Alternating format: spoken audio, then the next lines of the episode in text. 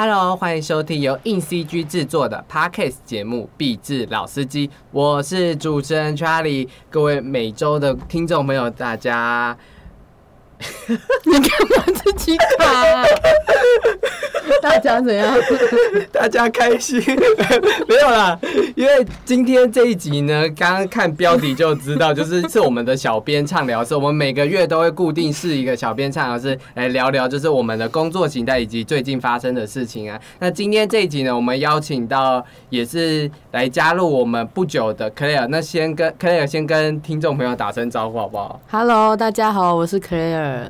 好，你哦，我们刚刚这一集的主题是聊聊我们影展访问的主题，因为我们这几个月都在做影展的采访，比如说台北电影节啊，嗯然后或者是高雄电影节以及女性影展这样子。那可以先问一下，就是可乐，就是你来我们公司大概多久了？然后这次台北电影节你主要负责的内容是什么？嗯我大概来公司已经四个月了，这样。嗯那我刚开始一进来的时候，就是刚好碰到疫情的时候，所以我 所以我大概有一个快一个月的时间都没有见过同事，所以我一开始来其实蛮陌生的。这样对，那我这次参加台北电影节的主要是采访，就是《水中的女孩》黄诗柔那个导演。那《水中女孩》这次也有入围，就是金马奖。嗯，然后我我刚刚突然想到，你就是一进来的时候，因为。可以一进来的时候是六月初的时候，对然后刚好五月底的时候，我们就开始进行居家办公，所以他一进来的时候就是在家办公，对我只有我只有第一天来公司这样。然后他其他时间哦，就大概一个多月的时间都在家里，然后我们派任务给他这样工作，这样这样工作是比较愉愉悦的。对，远单工作，因为省去很多通勤时间啦。哦，嗯也是啊。然后，而且其实我们编辑的工作其实也没有到需要用到很复杂的嗯文书处理工具，嗯对，所以只你只要有电脑，说不定对对对，你就在家就可以做编辑这样子。嗯，那你觉得就是你以平常也会写东西吗？那你觉得在我们加入我们公司之后写的东西，跟你以前写的有什么不一样的地方吗？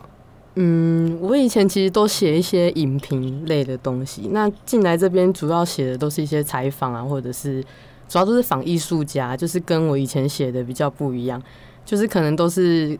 透过就是创作者他们的回答或者是什么，我再把他们传达给他的观众，跟我平常以前写影评的感觉是蛮不一样的。我我我还记得你第一次来采访的，就是比较比较大家比较知名的是《火神的眼泪》的特效制作人。对对对对，当时的为什么会就因为因为其实那时候我们我也没有说我要采访《火神的眼泪》，就是也没有就是他们说要采访，就是就是可乐进来之后，凭空就想到这件事情，然后我就很吓，说嗯为什么要采访这个哦？那当初为什么会想要采访这个？嗯，因为当初我很喜欢《火神的眼泪》，那我那时候看完的时候，其实只是刚好我跟 Charlie 在聊的时候就聊到，我就想说，哎、这部这么行，而且那时候台湾其实只要有关《火神的眼泪》的相关的文章，其实都蛮行的，爆红，对，都是爆红，所以我们后来就想说，那不然就看看能不能采访他们的幕后特效，这样。那你有没有觉得采访幕后特效其实蛮硬的？有，因为那时候 Charlie 有跟我说要先做一点功课，所以在采访之前，其实我有先去写那个活尸大军、活尸大军的翻译，就是翻译他们特效这样，专有名词还蛮多，而且很漏漏等这样子。对，所以其实一开始去听的时候，其实很多就是像那个制作《火神的眼泪》那个沸腾的印象的总监在讲的时候，其实我有一些词是不太懂意思的，所以是后来才问 Charlie 才知道，哦，他在讲软体的名称这样子。他他在讲这些不太懂意思的时候，你就嗯嗯嗯的 过去，对不对？我也说，嗯，我也没办法回答，我就说，哦，好，了解，我也不能，我也不能反问他什么，因为我怕我问错，因为我也不知道那些东西。哦，其实我刚加入的时候，真的会遇到蛮多这种问题的，嗯，而且加上我们又不是动画科班出身的，所以就会卡到这样子的事情。但我觉得做久了之后，就会知道、嗯哦，嗯反正就是名词嘛。对对对对对 而且每年都会有新的名词出来。对啊，所以应该说一一直都会有新的东西啊。哦，嗯，那你刚刚说你有采访水中的女孩，那你觉得你在采访水中的女孩这篇报道的时候，你有什么特别的感想，或是写特效文章觉得有什么不同的地方吗？嗯，我觉得防水中的女孩其实还蛮蛮像在跟朋友聊天的，因为因为这部片的主旨可能就是在讲失恋的故事，所以我在访问的时候其实就谈比较多，就是有点有点问导演他的创为什么想要创以他自己的失恋经历来当做他的创作来源这样子，所以在聊天的时候，因为因为这个故事又很私密，所以我所以有些可能会不好挖八卦。对，不就是不好挖，不不好让他回答，就是他，我很怕他很容易就断掉这样，所以我就可能就说，哦，我可能再多问点什么。他最就最后那个就是那个黄世柔导演也是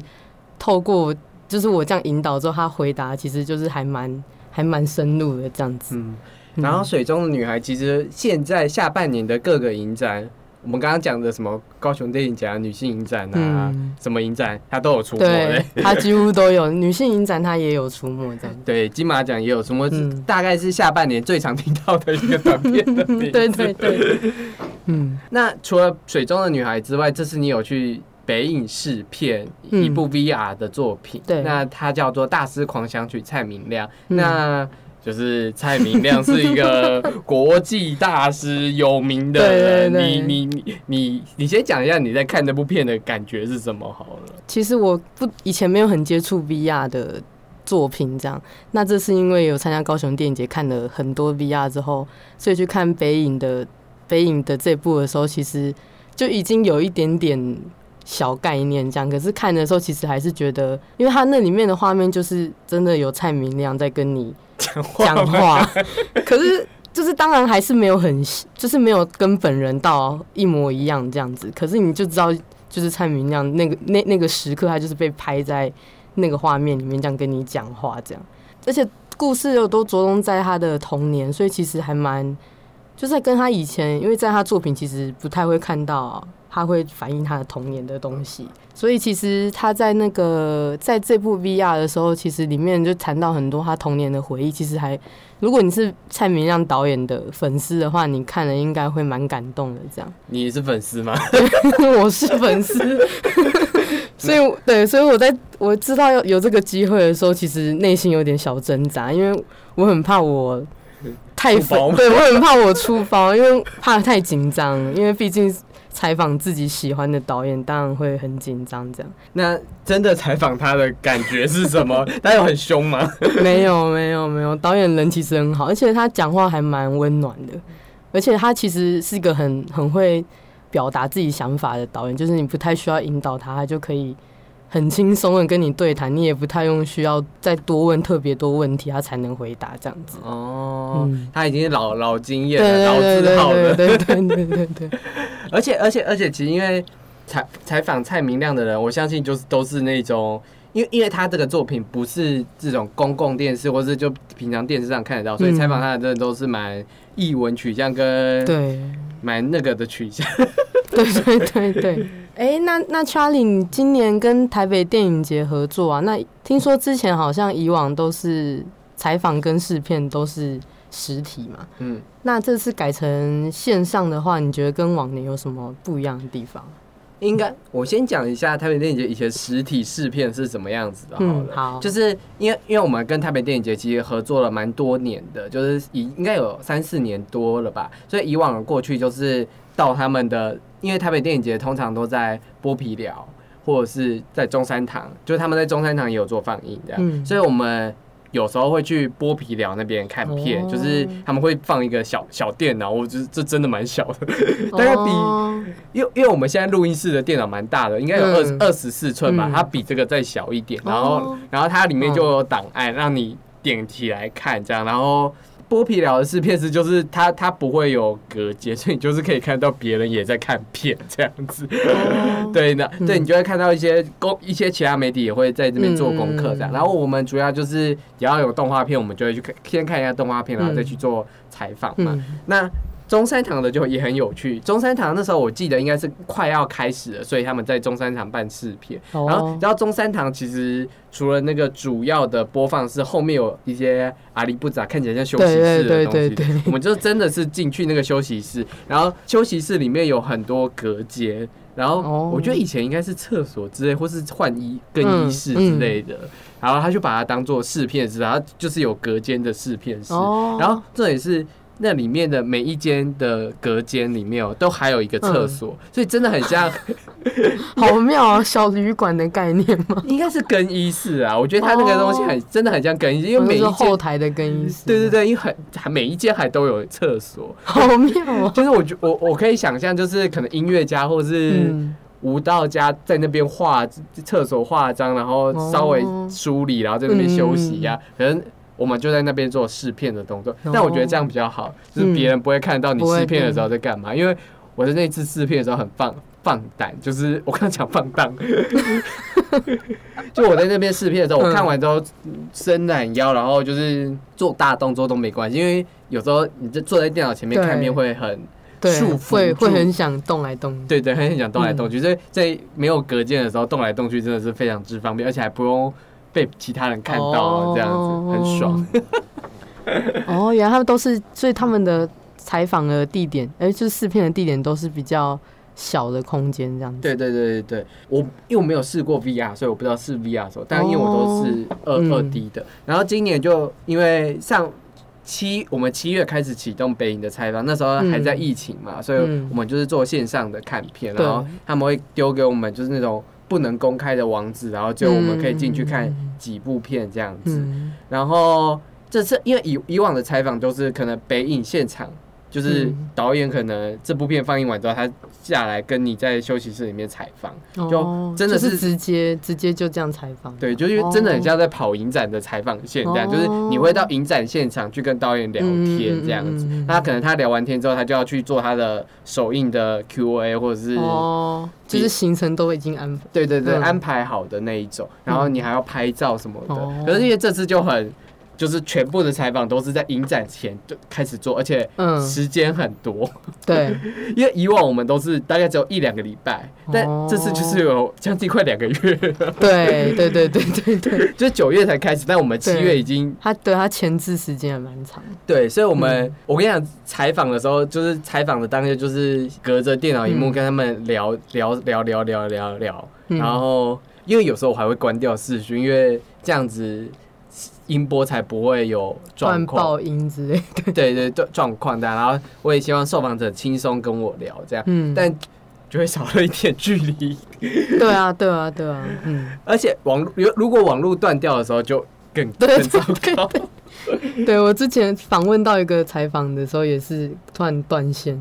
然后就会很，然后就很尴，就很慌张，然后刚刚那些就是刚刚受访者讲的话，全部都要再重来一次。对对对，就是你要再麻烦对方再讲一次，然后整个又一个随时害怕他是不是又要断线，超尴尬。嗯，所以我觉得各有，因为因为今年的关系，所以各有各的坏处，但我还是真的比较喜欢以往跑实体影展的那一种采访的路线，而且这真的可以感受到。影展的感觉，就是哦因为因为我们真的到影展那边去做嗯 Q&A、嗯做事情这样子。对对对对对。那你刚刚讲以前的那方式，其实跟我就是访问蔡明亮导演的感觉还蛮像的，嗯，因为他就是看完，然后直接就是导演坐在那边，然后就跟你聊，跟你聊，然后一组媒体换一组媒体这样。哦，你可是因为我们那时候，我我因为我们那时候专攻的片都是动画片，所以我们没有其实就只有你，对只有我们。对对对，就可能只有我们，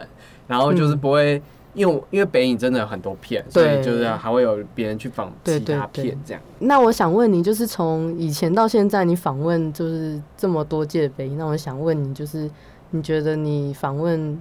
就是采最最印象深刻的采访是哪一个？北影的话，我印象深刻的采访应该是我我最印象深刻的是中国的一个动画导演叫周胜威，哦。然后他的那时候在北影放的作品叫《女她》，然后它是一个很特别的定格动画的偶动画的作品，嗯。然后它是一个讲高跟，他他的人物是高跟鞋，然后他都用。大概什么废弃物，就是你看到袜子啊，什么废弃物来做它的动画，而且它是动画长片，就是哦。它独立性很高，然后它的说故事的方式很很特别，嗯。我只能说我们从来没有看过这样子的说故事的方式。然后我我我之所以说印象深刻，是他本人给我的感觉跟动画差很多。就是哦，动画本身有一点可怕，然后有一点调皮嘛，就是、嗯。就是他给我一种就是诡谲那种感觉，调皮捣蛋的一个人，这样。他我我也鬼灵精怪对对，鬼灵精怪的一个人。嗯，就没想到我采访他的时候，结果他是一个蛮书生气质、蛮蛮理性的一个导演。因为我跟他分享之后，他会一直跟我分析说怎么样怎么样怎么样，就是就我觉得他脑袋是、其实是有点理工的那种分析的。哦的厉害，他他他，因为因为我看他的片的时候，我以为他是那种鬼灵精怪的创作，嗯 然后会会丢很不知道的话，然后跟我讲说哦怎么样怎么样，我以为他是这种幻想型的嗯。天才，因为那嗯。那那部片想象力很爆的，结果他其实是蛮他有自己缜密的思维这样，对，所以他的创作，他的内部创作哦。其实是缜密思维的东西这样。嗯然后后来我发现啊，他除了做这部动画片，他跑去做实验的纪录片，就是他哦。他的创作不是只有动画，动画。他就是各种实验的素材，哦。他都有尝试这样。的嗯。所以这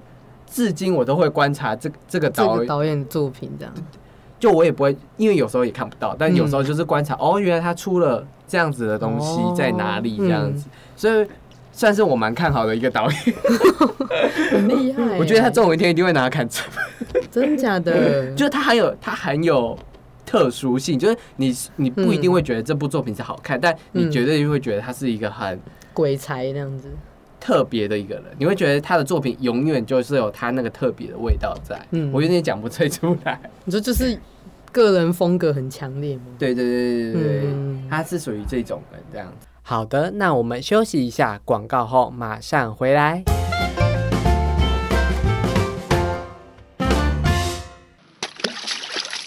啊，糟了！新买的杂志掉到水中了。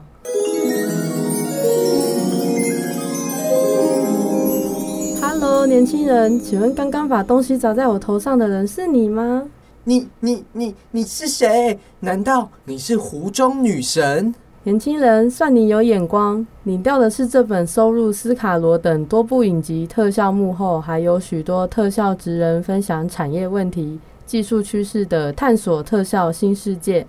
还是这本集结国际影展常胜军，介绍怎么投影展、写企划，以及如何行销自己的动画人的非创作思维？虽然这两本不是我掉的，但好像也不错呢。嘿嘿嘿，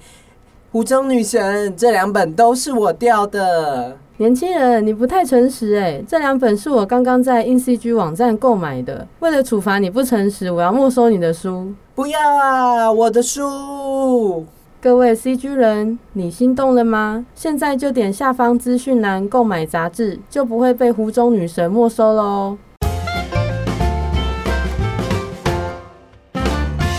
欢迎回到由硬 CG 制作的 Podcast 节目《壁纸老司机》。那就是因为台北电影节，其实我们嗯都有当观众的经验。然后这次你觉得，就是从观众转媒体的部分，你有什么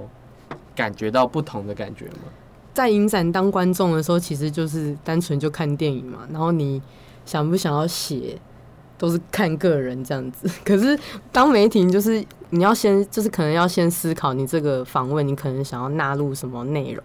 然后你在看的时候，其实你就要有点关注，说你要你想要问的内容，然后你要把它加进去你的采访里，这样。所以其实我觉得在看片的时候，感觉是不一样，会觉得。当观众的时候，其实比较会放心去看一个作品，但当媒体的角色的时候，就会比较像，就是有一点在做功课，就是你要可能看完一半，你就要突然这样停，就是你可能就要记录哦，他这一段我得到时候访问可以特别问他这样子。嗯嗯嗯。嗯其实我我我自己觉得，当媒体跟当观众，我我我的感受是还蛮妙的，就是因为、嗯因为我我我我在北影其实做做了蛮多年，所以我每年都有就是当观众跟当北，然后每次遇到北影公关，嗯在影展的时候遇到北影公关的时候，我就会说，哎、我这次不是来采访，我这次是来只是看片而已，就是就是你知道，就是因为太太常看到他了。你看到他还要先表明你 对对对，我我我是来干嘛的？就是他应该也知道我是来干嘛，因为他他知道就是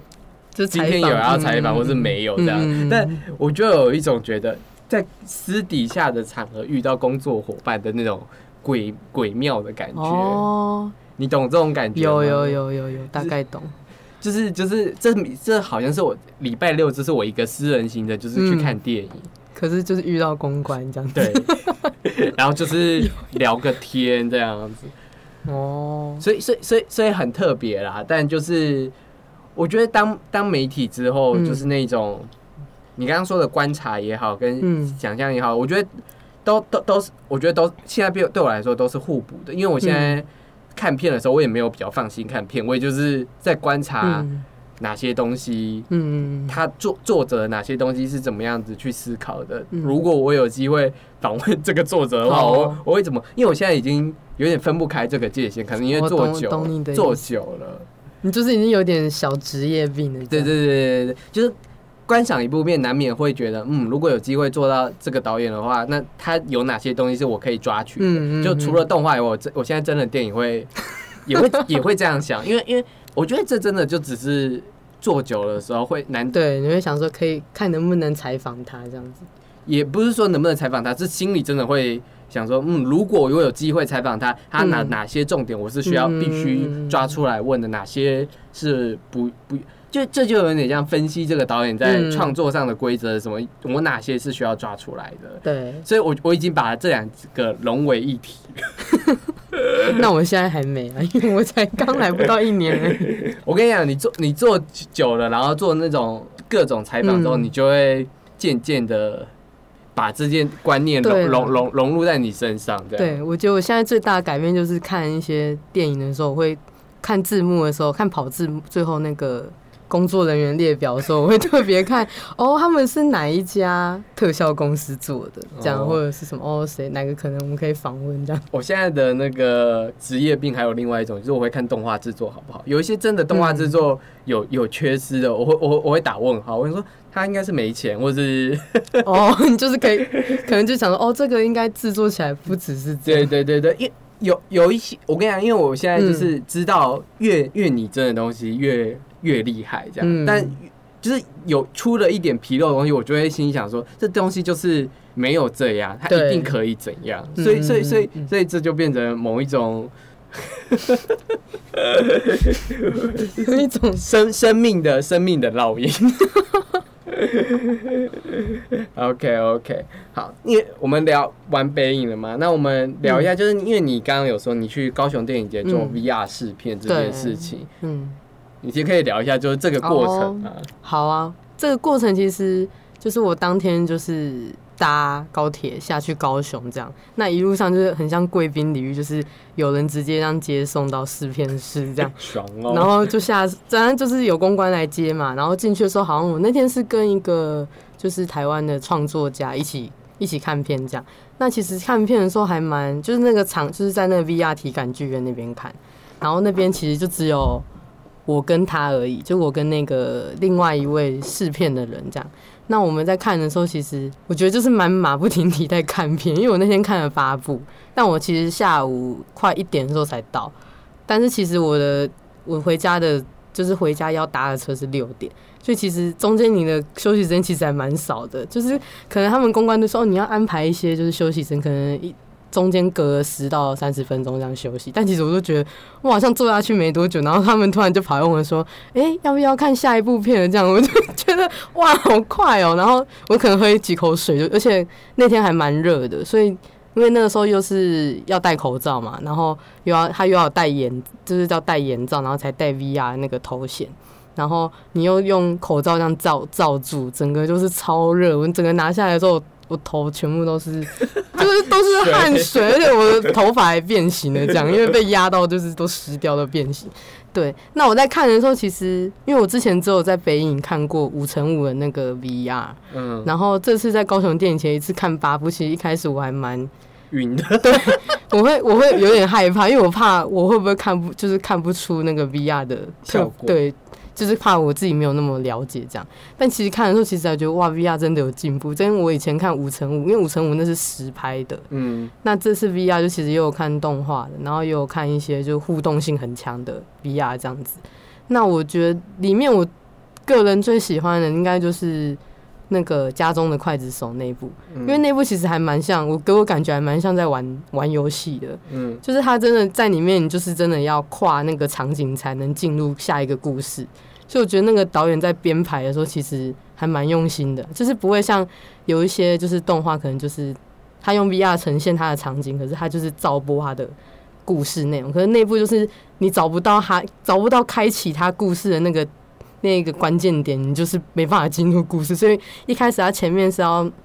点燃那个火柴的时候，因为那个火柴不太好手控制，所以我卡了很久，在那边大概卡了快五分钟吧，然后才进入真的进入故事。因为那时候我还想要求救，因为那旁边工作人员还帮我说：“哎、你会点火柴吗？你那个火柴要点要点它这样。”然后我就一直弄，可能都点不起来，然后那火柴一直掉在地上，然后过了很久，这是才真的进入故事这样子。家中的筷子手，我们网站上也有采访，这样、嗯就是下面会放链接，大家可以去看这样子。嗯。我我可以懂你就是马不停蹄的概念，因为我有去他们的台北，就是高雄电影节，嗯。在台北也有办一个 VR 的试片，嗯。我也有去。然后我下午的那一个行程就是看片这样子，嗯。然后就是我看完一部之后，大概喝个水、喝几口之后，他就会 他就会问你说要不要继续看下一部，就是因为 因为他们要安排很多人在那个地方试片，因为我我那我那时候又更多人，所以他就会开始问，哎、你。因为机器好像大概就只有四五台，嗯所以一个一台空出来之后，他们就会问其他人说要不要看，要不要看。然后 就是就是，如果别人要看，你就要等大概十到二十分钟，因为通常一个 VR 的时间都对对对这这么长。嗯那你如果他当问到你的时候，你当然就又说好，因为如果你不知道，你就会再对等。你怕你又要再等时间这样。对，然后加上我我有跟他讲，就是因为他是专程去高雄看 VR，所以我就我跟他讲说，你一定要看多少片，因为你回来要写一个介绍，就是嗯嗯嗯，对对我我记得我记得我那时候叫你一定要看五部片以上的，对，因为我们这一篇就是还要再帮他们做一个 VR 专单元的介绍，所以其实他们 VR 这次有三十几部片吧。嗯，所以如果我们只 没有看不到五片的话，其实可能会不好界对限。对不好进行单元介绍这样，所以我就各个小单元，然后选了几部片去看这样子，而而且因为都专门下去了，所以就会希望说，就是看多一点这样。而且当时会觉得就只有这个机会，不会对对对对对对。就是之后他不会再特别寄东西过来，或是嗯什么样子，所以我们就想把握这些，就没想到后来还有一个台北试映。对对，那台北试音也是蛮妙的，就是高雄那时候才刚回来，然后我记得是我还在高铁上，然后 Charlie 就说什么，哎、有一个专访你可能会有兴趣这样子，然后我后来就看了那个 email 就看到，哎、竟然邀我去看那，就是竟然邀我们去看那个大师对蔡明亮的这部 VR 这样。所以后来我那天其实那个礼拜就过了一个 很 VR 的一周，就是一个月可能直接把我之前看的 VR 已经超越，因为一个月可能已经看了九部 VR 这样子。他现在已经变成小 VR，他 没有，没有，没有，没有。你看的 VR 片其实比我还多，因为因为我那天去试片，我大概只看了三四部而已，然后我过去看的片也没有那么多，你一天看到八部的时候对，啊，因为那个，而且我看到一半的时候，那个工作人员可能一直以觉得我已经看完了，然后他就说：“哎、你是不是看完？那我们你可以休息一下，等时间到，我们再带你去高铁站这样。”然后我就发现有一部还没看到，然后我就跟他讲说：“哎、这部还没看。”所以又回去又又补看的这样子。我我我在高雄电影节这次的 VR，我看到我最喜欢的，它是一个实拍跟动画结合的。嗯然后因为现在高雄电影节在我们播出的时候，它还进行中。那如果你有兴趣的话，是真的是可以嗯使用他们那个线上租贷的方式，或是真的去高雄，他们也有一些实体的票，我不知道卖完了没。但我觉得我看到一个有趣的是《女海盗成名之路》这样，哦，因为我觉得它有趣的点是它用实拍，其实在 VR 上有嗯真的有一些限制，它没有办法做到整个环环环绕的感觉，它还是被迫让你，你还是被迫需要选选择去角度去看，因为它的。铺排的问题，嗯。但 VR 是真的可以做到沉浸感，所以他嗯。把这两个结合之后，然后讲了一个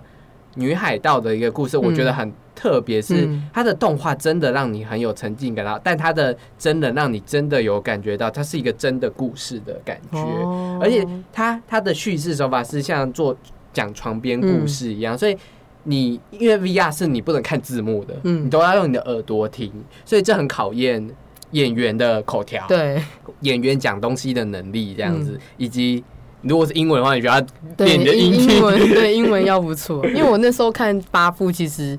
还蛮多部都是国外，他们全部都是英文这样。对你的耳朵如果不好的话，你真的不知道他在干嘛，你只能用画面凭空想象他在干嘛。但如果是好的说故事的人，他就用画面就会用画面，其实他的就是语言只是他的辅助而已啊。对对对对对。嗯但但但我在看女海盗，她很聪明，因为她用床边故事的讲法，所以她找一个非常好的可能配音员，或是找一个非常好的来、嗯来讲这个故事，所以演员的口条就自然就不成问题，因为他有点像床边故事这样的嗯说故事方式。然后我还蛮喜欢它里面的。动画的设计是真的嗯，除了环境以外，虽然没有到互动性，但你可以真的觉得你置身在场景里，置身在那个想象里面，哦因为它是一个床边故事的想象。嗯然后我觉得它的引导跟它的叙事在那时候都蛮特别，就我没有看过实拍跟动画结合的这么好。然后我觉得这是一个蛮好的尝试，这样，所以我会希望就是说，以后实拍更可以跟动画再多一点配合，对对对，这蛮多可能性的。嗯嗯嗯嗯。哦，所以你刚刚讲的那部原来是因为我一直以为它是真人呢，所以它原来还有结合动画。对对对对我一开始看的时候也以为是真的，因为它嗯因为它它的剧照什么都是拍演拍演员他们。对，而且宣传也是说演员怎样怎样怎对样怎样。哦，但但它其实插了蛮多动画的部分，哦而且都是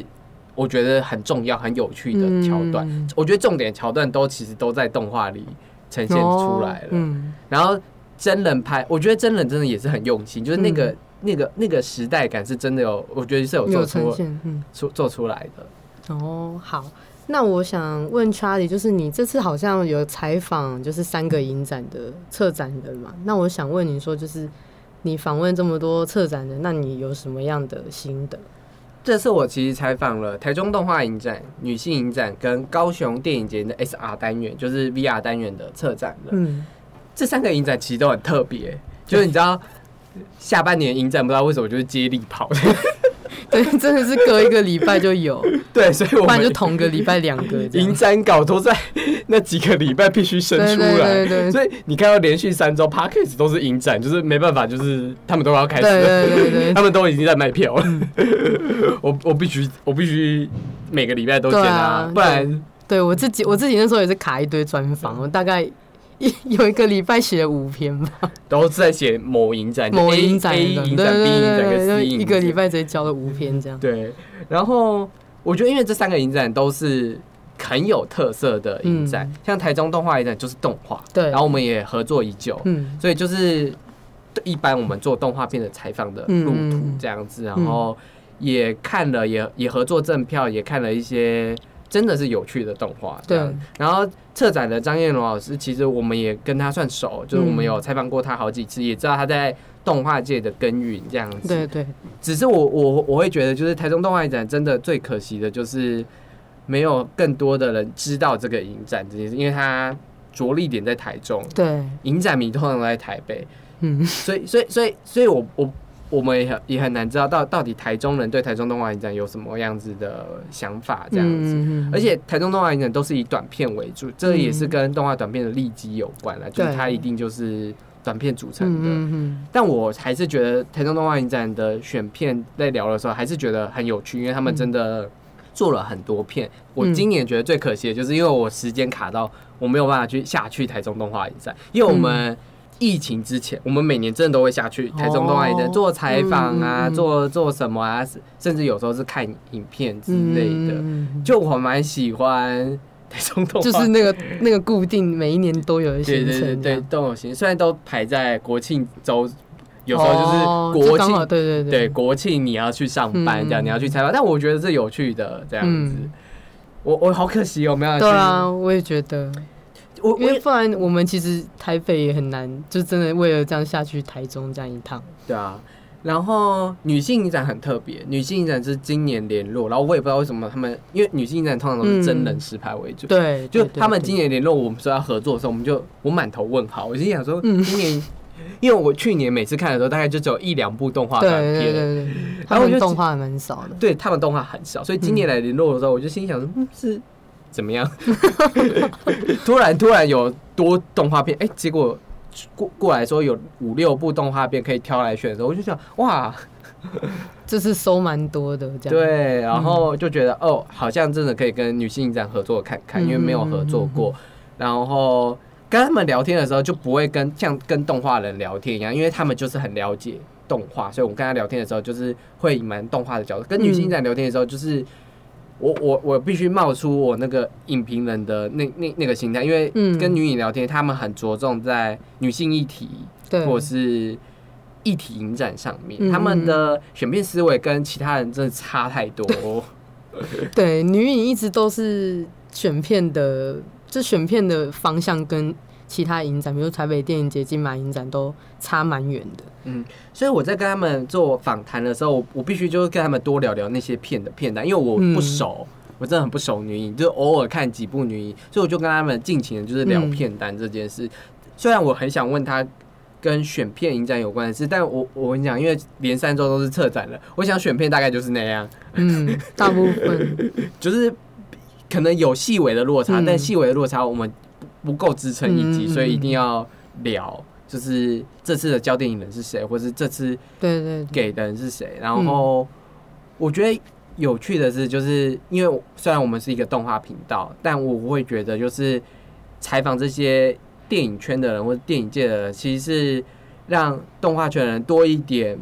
看其他片的思维，而不是只专注在看动画动画，身上而已。嗯所以我在跟他聊的过程的时候，其实我应该说，我意外的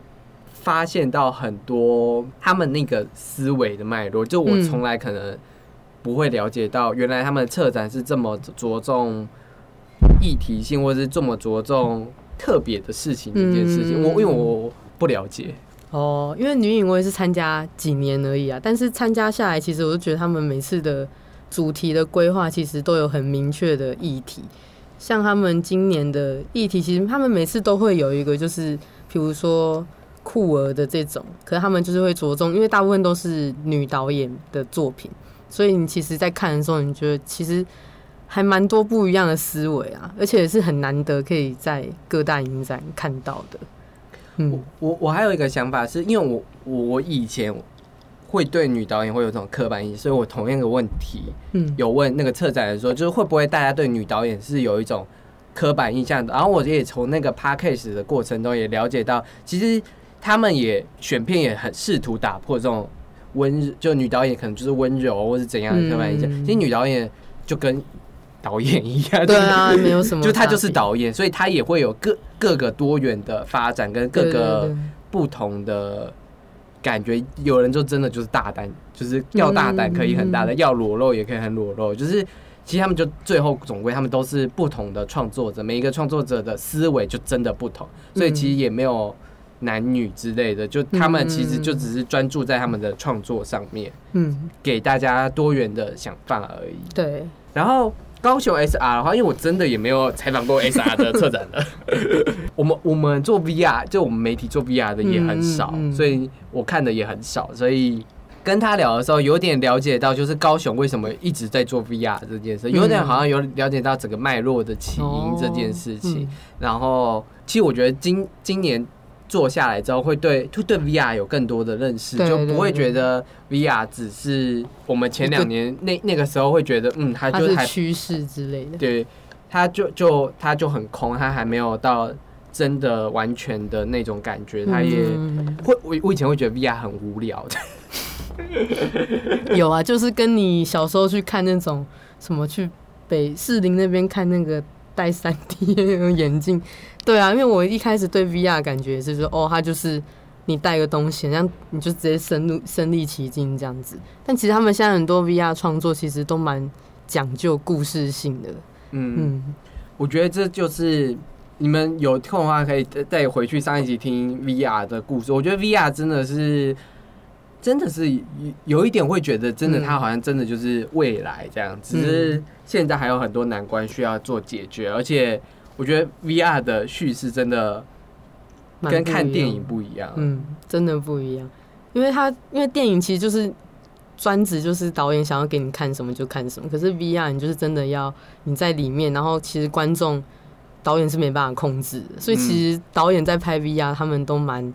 可能都蛮蛮焦灼，因为我那时候有问到蔡明亮导演，他那时候也说他之前拍他就是加在兰洛斯那个 VR 的时候，他也说哦，完全就是没办法控制观众要干嘛，所以他一开始还要特别去研究 VR 的概念啊，然后才敢去拍这样子。嗯，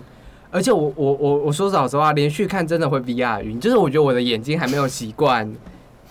我觉得有可能是戴眼镜的关系啊。我觉得我觉得是因为我还没有习惯这个世界观，然后然后他就很快速的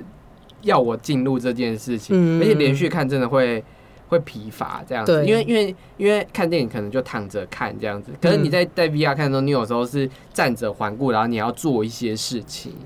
你才能下去下一个步骤这样子。嗯。然后就是你在你在深入其境的时候，其实你会耗耗耗一些体力这样子。对对对对对，因为互动的好像都要几乎都要站着。对对对对对，嗯。所以你在耗这些体力的时候，你同时真的就是有点像在冒险一样的概念，嗯嗯嗯嗯。所以你多少就是会用眼或用身体会嗯。需要、需要那个专注度跟那个力气这样子。那我也想问可雷尔，嗯。就是因为你这次其实采访过这么多创作者，对，那你有最印象深刻的吗？嗯。除了蔡明亮，哦，最印象深刻应该是《水中的女孩》的导演吧，因为其实我在跟他谈的时候，因为我就知道他那个故事就是在讲失恋的经历，嗯所以其实我一开始有一些问题我在问的时候，其实很怕会不小心冒犯到他，但是其实他回答的时候，其实他他就是有点笑笑说：“哎、这是什么？哎、请问他访干是有这一题吗？怎么突然问这个？这是其实其实是我想要再挖一些就是有关他的创作脉络，因为我觉得他一开始讲的就可能就点到为止而已，我就想要再多细问这样。所以所以是什么什么样的问题？我好奇而已。什么样问题吗？我就可能问他，我，可能问他说，哦，他的爱情观啊，或者是什么的这样子，因为我想说他对于这就是他这个作品，其实他上一部作品就是《无暇》这部，其实就是也是跟这部还蛮像的，就是他的延伸这样。那我只是问他，就想问他说，就是他的爱情观是如何这样。但他其实这部作品他好像做蛮久的，所以他其实有点像他用创作去疗伤的感觉。那聊完的时候，他好像也只是他自己也觉得，哦，他跟我聊聊了之后，他觉得自己好像有懂他为什么当初想这么执着想要做这个题材的原因，这样子。其实我觉得我们每次采访都是试图帮创作者分析某件事情，对，对。然后帮他们理清概念。然后如果是像像我那个周胜威，他就是已经很理性分析的人的话，他就会 他会自己讲，就会他就会自己丢说分析我对对分析的对对对是怎样怎样怎样嗯。怎样怎样怎样怎样，就是他已经有分析过这件事，他只是。根据我的反纲再讲一次，但有些创作者很凭感受去创作的话对，我们的采访就是帮他们分析说，哎、因为我们会问说，哎、为什么这边要这样做，嗯。或者这边要这样做，他就要试图去讲，对，为什么我要这样做？对我那时候访问他也是，他就说，哎、我这个问题其实没有特别想过，哎，这样他说是我他看到我问题，他才去反问他自己这件事。所以，所以我们我就会一直觉得说，我们真的在帮他剖析很多事，对。而且我而且有因为有些创作者从内心出发的创作者，嗯。你势必一定会问到跟他内心有关的问题，对对对，因为因为因为那不可避免。如果你的创作没有 follow 你这样子的东西的话，其实观众也感受不到。对但我们采访试图要去剖析这件事情的时候，对啊，因为因为他的故事就是在讲他的自失恋的经历，所以难免就是得问到一些就是关于他的故事这样，因为总不能都着重在幕后，因为其实我比较想知道的是他为什么就是他的创作脉络跟他画面呈现的，为什么要选择用帆船还是什么去呈现这样子？嗯嗯，我我可以理解这样子。好啊，那我们差不多聊完了，就是我们这次一些影展的采访心得啦。但因为我们今年我们都有去看台北电影节，好，我们现在变成观众了。我们现在今年都变成观众了，然后现在现在这边的虾虾谈都是，我们只是我们只是观众我，们就变观众了。那你觉得你今年就是？目前参加完台北电影节，嗯我们还是以台北电影节为主啊，因为其他两个影展现在还在进行中。对对对，台北电影节已经过了，你今年最喜欢的台北电影节的片子是什么？最喜欢嘛，因为其实这今年我看的不多哎，因为以以往我都是看了十几部以上，30部对，或三十部、二十部，我这次不到十他很疯，他超疯。可是我这次不到十部，所以我有点佩服自己的，我我有克制。小兵的，可是我无缘故在雄影买了线上买了十五部片，所以可能他松了？也没有 也没有特多多么克制这样。那我这次北影呢，我自己最爱的应该就是《偶然与想象》吧。这样讲会很那个吗？没关系，啊，帮片商宣传。因为《偶然与想象》其实我因为我另外一部那个《风倒霉性爱》那部其实是在特映看的，嗯就不是在北影看的。那如果是专职在北影看的话，就是《偶然与想象》这样。那我其实蛮喜欢冰口龙介的，就是睡着也好，醒哦，我也好喜欢那一部。对，那那部我超喜欢的，那部我其实应该算我他的，就是我看冰恐龙界的第一部作品。那我看的时候我就觉得，天哪，回想起来还是很喜欢，而且我还把它列入我的年度前二十还前十，我有点忘记了，但我就超爱那部。所以后来就是他的《偶然与想象》有播的时候，我想说哦，一定要抢看看。然后我去看的时候，我真的觉得哇，这个导演真的是他能把就是最就是看起来最普通、最平常的故事，可是他用一些很魔幻的方式呈现，然后最后还给你一点温暖，我就觉得看了你就觉得哇，看的心情很好，这样子。嗯嗯，，而且它是三三个短片集哦，然后十一月底会上映这样子。那如因为我们刚刚有讲冰口龙介，你刚刚有讲就是它是一个平以擅长用平凡的时刻创造魔幻的时刻嘛。嗯那我觉得动画其实一样，就是有些时候动画拍的是一些可能。平凡的故事或平凡的情感，但动画是一个有想象力的媒介，所以它必须魔让它魔幻起来。嗯所以我觉得，如果是动画创作者有兴趣，也真的可以去看看《偶然与想象》，反正它会院线上映嘛。对对对对对对对。然后，然后，然后讲到我这边的话，我我喜欢的这一部呢，我不知道它会不会上，因为因为这部真的是它是国际新导演的片，这样，所以它不一定会上。嗯，然后大家也不一定有机会看，然后大家就只是听我讲为什么我喜欢这部而已 就好了。好。就是它叫《女孩们的夏日浮光》，哦，它跟冰口龙界有点像，它就是在生活中会熬出一种生命哲学的概念这样。嗯然后《女孩们的夏日时光》是韩国一男一女的韩国导演拍的，哦然后拍一群国中女孩，然后他们因为摄影社要去拍一张就是主题系的照片，就是他们要参加摄影比赛，嗯然后去。都市小孩去乡下就是拍照这样子，嗯然后那个主题我记得是世界的尽头，哦，就是你知道摄影摄影摄影好那个，摄影比赛都会出这种主题，就是世界的抽象哦。对对对，越抽象越好，反正因为是摄影比赛嘛。然后他们女孩，国中女孩怎么会？世界的尽头，对他们都高在，中女孩哪懂世界的尽头？他们就是光顾着就是可能讨论就是指甲啊美美不美丽啊，或者是课业啊，啊或者是人际关系的烦恼，所以整部片就会充斥着国中女孩的小烦恼这样子。你因为因为我现在已经是大人了，所以我去看的时候是真心就会觉得这真的是小烦恼，就是就是就女生会嗯，小国中小女生会说啊，就每三个人的那种小小团体的时候，嗯就会有一个团体有一个女生绕常绕单的时候，她就会烦恼说，我每次这个团体绕单，我以为就是他们可能不喜欢我怎么样，嗯然后你加就是你加入之后。就让这个团体变成四个人，然后所以就变成两两一对，然后我跟你关系也比较好，哦。她就会有这种小烦恼的堆叠，超少女。的。听你这样讲，我觉得好像有点有讲到我的痛，因为我的 我大部分的团就是我的朋友团，可能都是刚好都是三个。三人行。对，从国小、国中、高中都有一个三个、三个、三个这样子。对对对，他嗯，我跟你讲，虽然整部片看起来平平淡淡的在讲这些小小烦恼，但看完的时候，真心会觉得说，没错，国中的时候就是这个样子，国中的时候就是会有这些小烦恼，就嗯当时会觉得那是我嗯很大的烦恼，我的世有人，我的世界就真的就是这么大而已。所以当他们跑出去闯的时候，他们还是围绕在这些烦恼上面，嗯，然后他们努力的想要找世界的尽头到底是什么？他们每次拍到之后，哦，这样子就是世界的，他们会一直反问，这样就是世界的尽头吗？这样就是世界的尽头吗？他们费尽了很大的力气去旅游，去去去冒险，去寻找一个东西，这样。那后来就是真的世界的尽头是长什么样？他们换了一个观念，所以我还蛮喜欢结局的。结局真的带出了尽头，其实是另一种开始，你懂我意思吧？就是其实没有所谓的尽头的边界，就是这个尽头就是反而是另一种开始。它有带出这种就是国中要成往高中，国中可能就是孩子就是孩童时代的结束，你真的要成往大了，你开始会有这些烦恼，嗯所以国中的女生又有纯真，可是又有烦恼，这就是镜头，然后这就是烦恼就是开始，所以哦。整部片都很有在讲，就是这种嗯。青春时的烦恼，以及回勾到它的主题的内容是什么。所以它既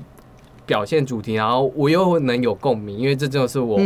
国中会故事这样，可能会经历过的故事这样子。然后，然后拍的他拍的很舒服，他拍的很像四四肢愈合啊，或者是我们刚刚讲冰口龙，它就那个自然的气息是很重的，然后嗯情感是很是很细的那一种，嗯然后我就很喜欢的，而且哦他们是都市女孩去乡下，就会有一种哦，乡下原来长这样哦的感觉。然后我也是都市男孩，所以我真的会跟他们有一种觉得，对，乡下就是长这个样子。所以，所以如果是乡下小孩，可能会就会看这部，会觉得这有点像是都市的那种，都大佬老亲，对对对对，就 就一种都大观园感觉，都市小孩原来都都都这样子的都这种，思维，都这种台天龙人思态。但我看这部片的时候，我就心想，对，没错，原来乡下真的长这个样子。他们就是就是有有一种，我我我我可以感受到他们对于乡下的那种误解跟那一种。嗯原来长这个样子的那种疑疑惑，这个 我有时候也会有这种，哎，原来乡下是这样子，有有对，因为我自己也都市小孩啊，但其实因为我那时候小时候的时候，我们边边缘其实还有一些些是有田的，因为我住比较偏远，所以其实我去真的去到乡下，其实看就会觉得哦，那就是比较偏僻的那个对对对，家乡的感觉。你知道，当他们在在讲说，哎、这里啊，他们可能就是哎、原来怎么怎么偏僻，然后怎么样怎么样的时候，然后我就会心里想说。对，大自然的风光真美。就就就 他们对于乡下的一切事物拍照起来之后，我就我心里也会觉得，如果我是那种小孩，我应该也会到处拍照，因为真的没有哦他们看过。觉得哪就是很新奇，哪里都可以拍。对 对对，很新奇，我也觉得哇，乡下好新奇。好了，就是他从头到尾的那个氛围，跟他的表达的事情，以及所有每一分每一秒，嗯。都都我都很有共鸣，这样，嗯。嗯嗯所以我超爱这部片。这部片应该会是我今年十部里面可能其中一部，因为我好爱好爱这部片，这样子。好啦，以上就是我们的闲聊。嗯。好啦，那以下就是我们的小编闲畅聊室啊，我们每个月都会出一个闲聊室来聊聊，就是我们编辑最近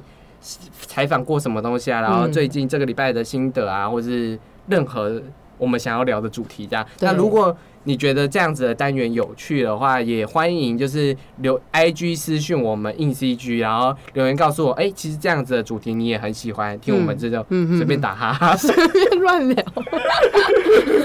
你知道我们在我在列这个这个广告的时候，我就心想聊这些无无所屁话的事，知道吗？大家会想听这种事情吗？应该会吧，会有一些解密啊、解私密的东西啊。没关系啊，你们你们听到现在就代表你们就是把它听完。好啦，好这里是由我们硬 CG 制作的 Podcast 节目《必智老司机》，我们下周见哦，拜拜拜拜